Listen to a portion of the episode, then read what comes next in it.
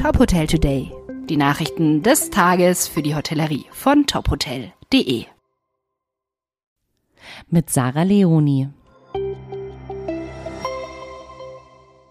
De Duc Ngo kommt mit Le Duc ins Althoff Seehotel Überfahrt.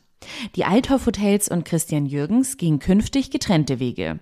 Im Zuge der kulinarischen Neuausrichtung im Hotel am Tegernsee präsentieren das Unternehmen und The Duc Ngo ein gemeinsames Konzept. Nach dem Start des Club Lindochine in der Althoff Villa Belrose in Saint-Tropez im vergangenen Jahr ist das Le Duc Tegernsee das zweite Projekt in Zusammenarbeit mit dem renommierten Koch. Das neue Restaurant ist ein weiterer Schritt von De Duc Ngo, sein aktuelles Fine Dining Pop-up Konzept zu realisieren. Es wird ab dem 20. Juni seine Türen in den Räumlichkeiten des Gourmet-Restaurant Überfahrt öffnen und eine asiatische Crossover-Küche bieten. Anfang Mai gaben die Althoff Hotels bekannt, dass Christian Jürgens von der Führung des Restaurants Überfahrt freigestellt worden ist. Zuvor hatte das Nachrichtenmagazin Der Spiegel über Vorwürfe ehemaliger Mitarbeiter gegen den Drei-Sterne-Koch wegen unangemessenen Verhaltens berichtet. Eine Anwaltskanzlei sei damit beauftragt worden, die Vorwürfe aufzuarbeiten, teilte die Hotelkette mit. Amano Group kommt nach Leipzig.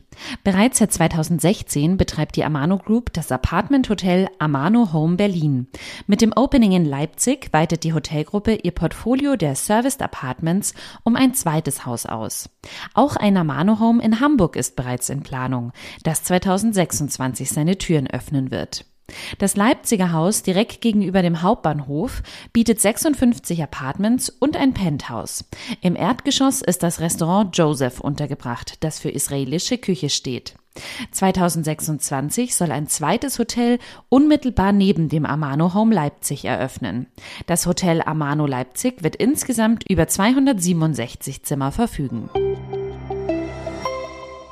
Im Interview Suruchi Kumar. Sprache ist die größte Barriere. Der Öschberghof beschäftigt seit Oktober vergangenen Jahres eine Integrationsbeauftragte.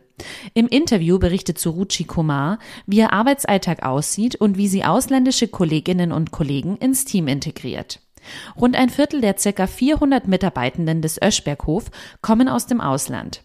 Welche Integrationsmaßnahmen im Hotel umgesetzt werden und welche Aufgaben darüber hinaus Suruchi Kumars Feld umfassen, lesen Sie im Interview auf tophotel.de.